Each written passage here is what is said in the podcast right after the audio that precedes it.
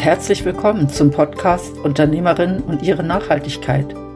Erfahre von Unternehmerinnen, wie sie in und mit ihrem Business zu mehr Nachhaltigkeit beitragen. Lass dich inspirieren und finde so den nächsten Nachhaltigkeitsschritt für dein Unternehmen. Mein Name ist Christine Abbühl und ich wünsche dir viel Spaß bei dieser Podcast-Folge.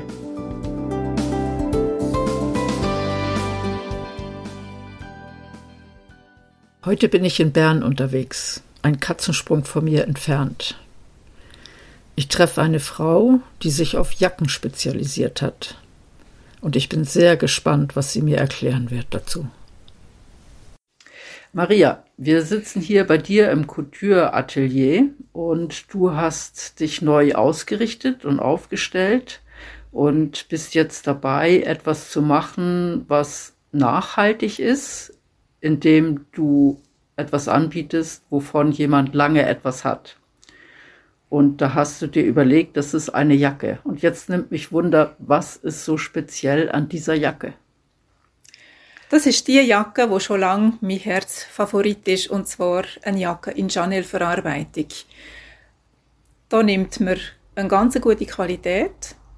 So, die meisten Frauen kennen, was ein Chanel-Stoff ist. Der ist nicht ganz flach und den kann man ohne Einlagen, ohne dass man ihn muss mit meinen Wort ausdrückt vergewaltigen, mit, mit Festigungsmaterial, bevor man ihn tut, fertigstellen und füttern, tut man das Futter auf den Stoff nähen und die bleibt weich und beweglich. Und das in der Regel nicht nur ein Uni ist, was es zwar auch gibt, für all die Frauen, die ausschließlich Uni möchten tragen, ist die Jacke leicht, wunderbar zum Tragen und auch ganzjährig zum Tragen und Kombinieren mit den verschiedensten Sachen. Okay, so Chanel-Stil ähm, stelle ich mir recht schlicht, einfach, aber sehr edel vor. Taucht so ein Bild vor mir auf. Ist das das, was dir vorschwebt? Das ist so. Je schlichter das ein Kleidungsstück ist, desto mehr kommt die Trägerin zur Geltung. Und ihre Persönlichkeit kann man damit auch noch unterstreichen. Okay.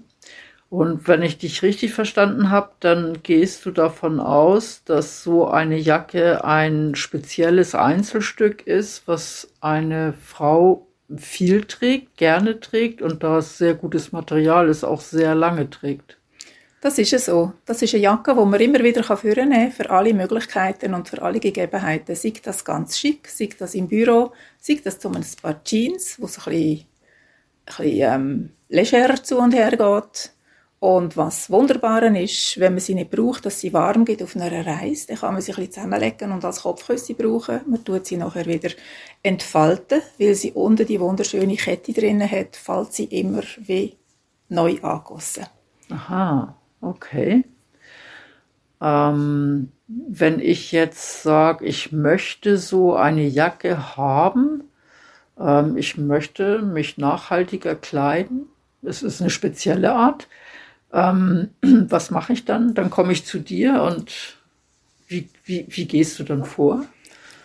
Ja, dann kommst du bei mir vorbei und du tust mir mal deine Bedürfnisse und deine Wünsche kund und sagst mir vielleicht auch, was du für Lieblingsfarbe hast oder zu was du möchtest anziehen.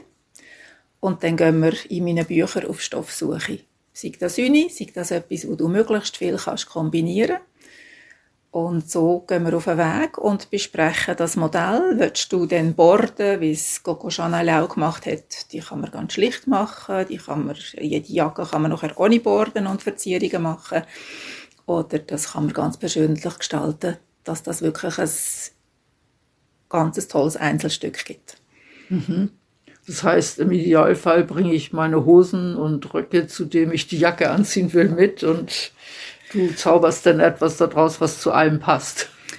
Wenn du so viele verschiedene Hosen und Röckfarben hast und es zu möglichst vielen willst kombinieren ist es wunderbar, wenn man ein bisschen eine Vorahnung hat, zu was allem die Jacke soll, darf können passen.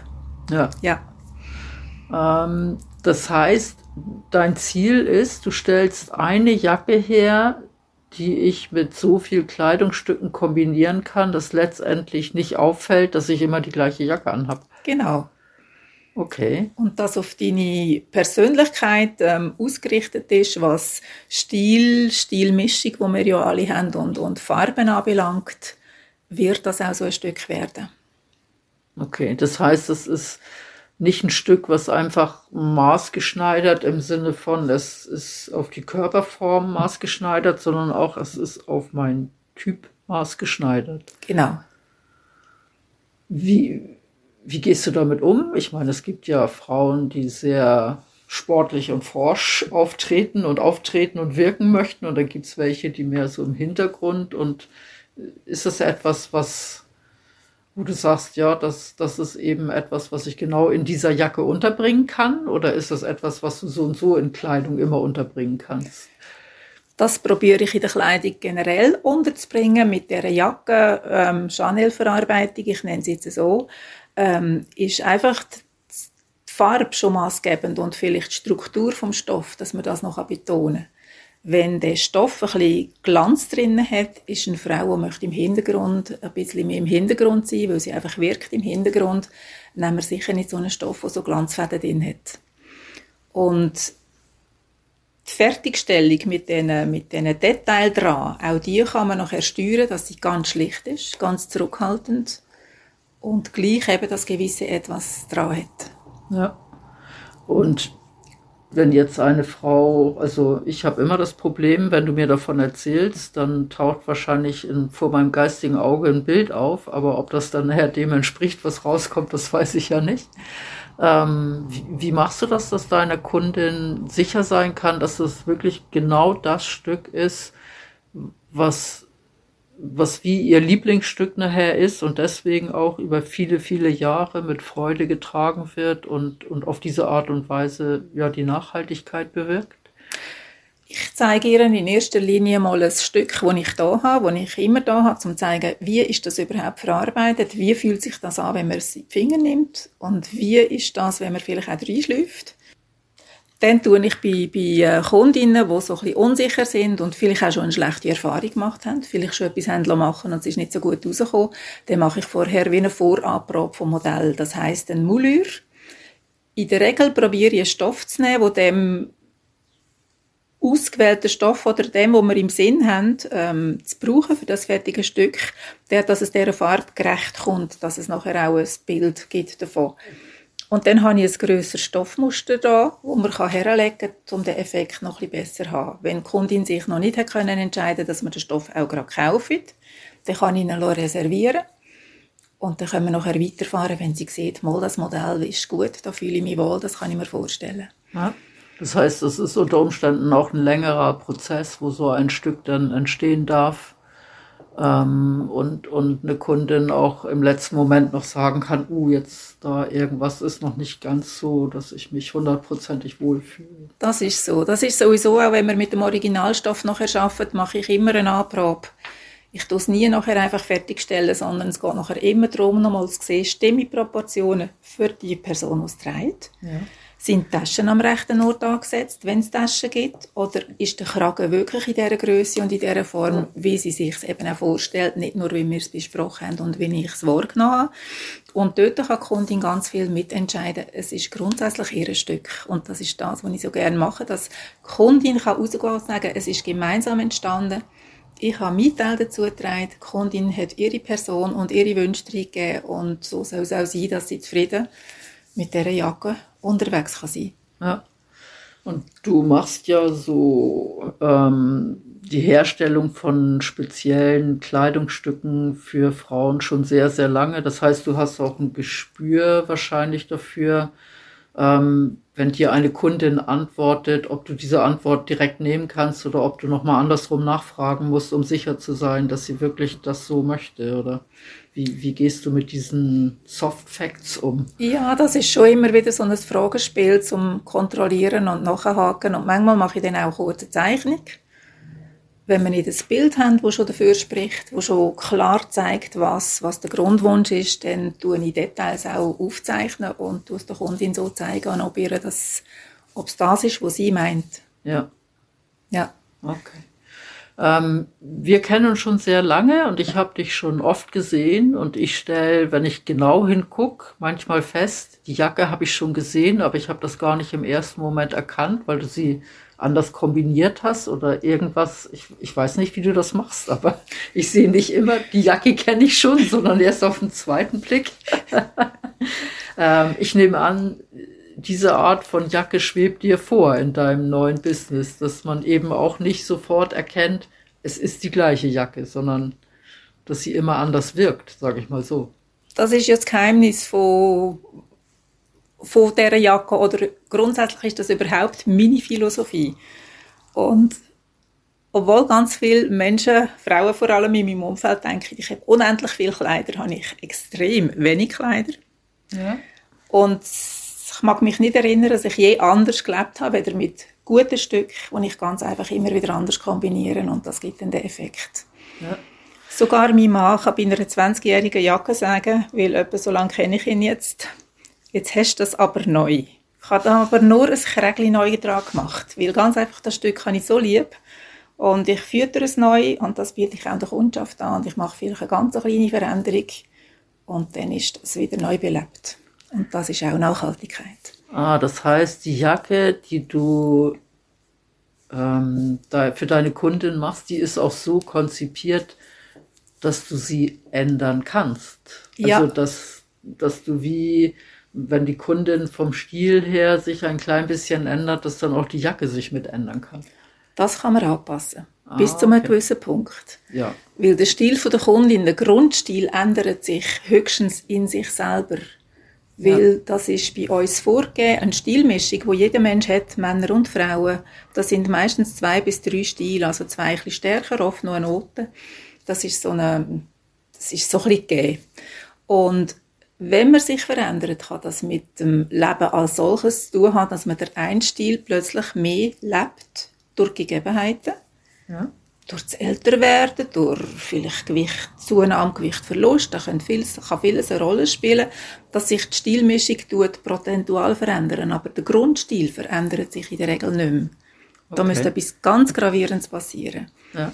Und dann müsste ich vielleicht die Schere anders ansetzen, wenn man die Jacke will, total umbauen Ja. Aber die, vom Prinzip her ist die Jacke schon so konzipiert, dass man sie eben auch umbauen kann, ja. wenn es sein muss. Mhm. Also das gehört zu deiner Philosophie dazu, dass ja. du sagst, nachhaltig ist auch, wenn ich mit kleinen Änderungen wieder eine neue Wirkung erzielen kann oder dass ich das wirklich reparieren kann, dass ich es neu füttern kann, dass ich wirklich ein Stück habe, was für mehr als 20 Jahre gedacht ist und nicht nur für zwei Jahre. Ja, großzügig gerechnet. Großzügig, ja. mehr als 20 Jahre ist großzügig gerechnet, aber das ist möglich.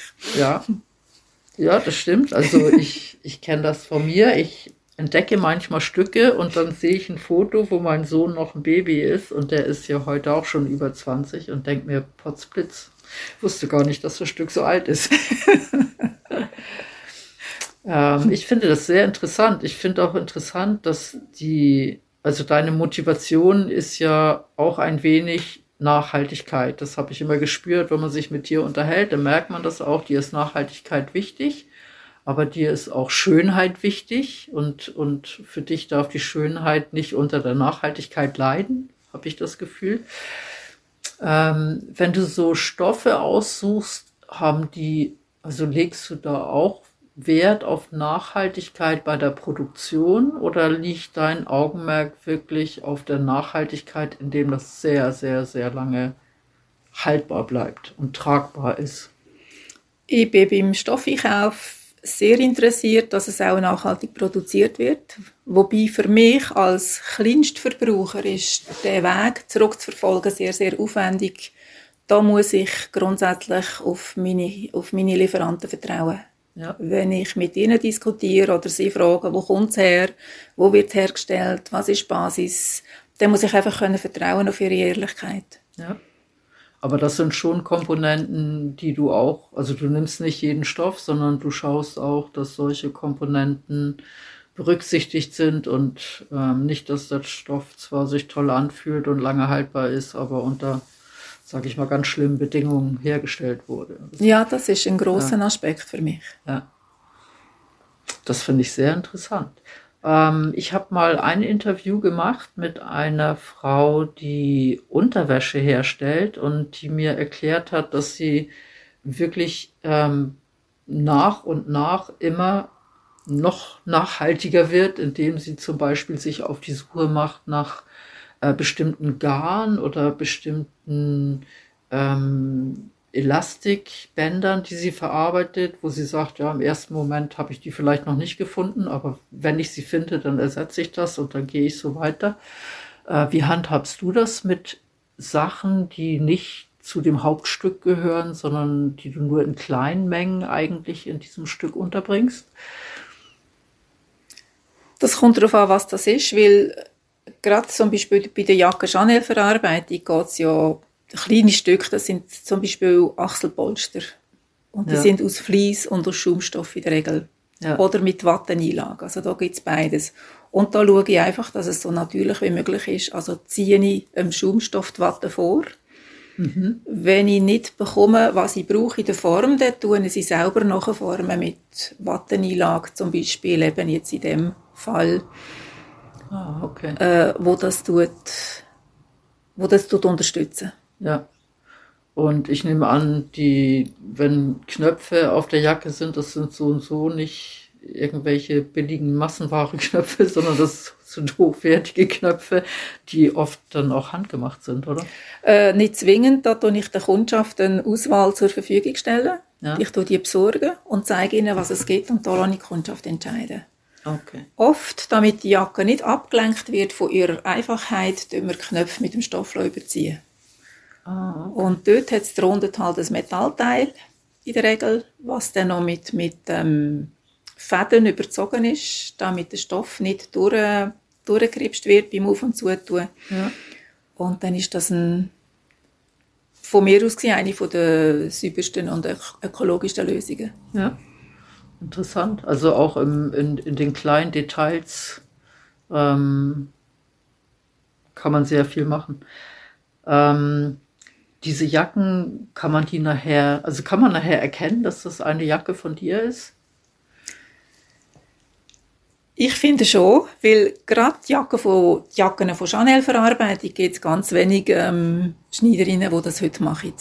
Es ist ja. ein bisschen aufwendig und man kann auch die heute, den Stoff heute einfach mit Klebstoff fixieren, füttern, fertig. Und bei mir wird ja das Futter, wie Coco Chanel das mal erdenkt hat, damit uns Frauen befreit von dem schweren, steifen Zeug, damit es leicht und weich bleibt und sich dem Körper ein bisschen anpasst, tue ich das Futter eben von außen her aufsteppen und das sieht man nicht und das ist eben das Schöne an dieser Jacke, wo das ausmacht.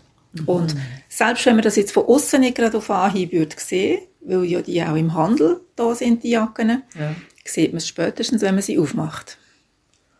Also weil da ein Etikett drin ist. Nein, du? weil Nein. es aufeinander gesteppt ist. Das Etikett ist Aha. ja nicht immer so sichtbar. Ah, okay. Aber vielleicht ist das noch meine Bescheidenheit, die ich ändere und ich mache es auch auf der Seite rein, dass man es sieht beim Aufmachen. Ah, okay. Also es sind eigentlich die Details und ähm, was das für ein schönes, nachhaltiges, tolles Stück ist, sieht die Kennerin, sage ich mal. Vielleicht sieht es der Mitmensch sogar, weil die Frau so strahlt, wenn sie die Jacke hat. Das ist natürlich. Und dann ist es mein grosses Markenzeichen. Ja, das ist natürlich das schönste Markenzeichen, ähm, das man sich wünschen kann. Ich drücke dir die Daumen, dass du genau dieses Markenzeichen hinbekommst. Und ich bin gespannt, wie deine Idee ankommt und wie du damit weiterfährst. Und ich muss sagen, mich überzeugt das. Ich finde das sehr, sehr schön. Danke für das Interview. Danke dir vielmals, Christine. Aus diesem Gespräch habe ich mitgenommen, dass es sich durchaus lohnt, ein Lieblingsstück anfertigen zu lassen, weil es einen dann sehr, sehr lange begleiten wird und auch sehr lange halten wird. Hast du schon mal darüber nachgedacht? Danke, dass du diese Podcast-Folge von Urpunkt gehört hast. Mein Name ist Christine Abbühl und ich begleite Menschen und Unternehmen auf ihrem Weg zu mehr Nachhaltigkeit. Wenn dir der Podcast Unternehmerinnen und ihre Nachhaltigkeit gefällt, würde ich mich freuen, wenn du ihn abonnierst. In diesem Sinne, tschüss, bis zum nächsten Mal.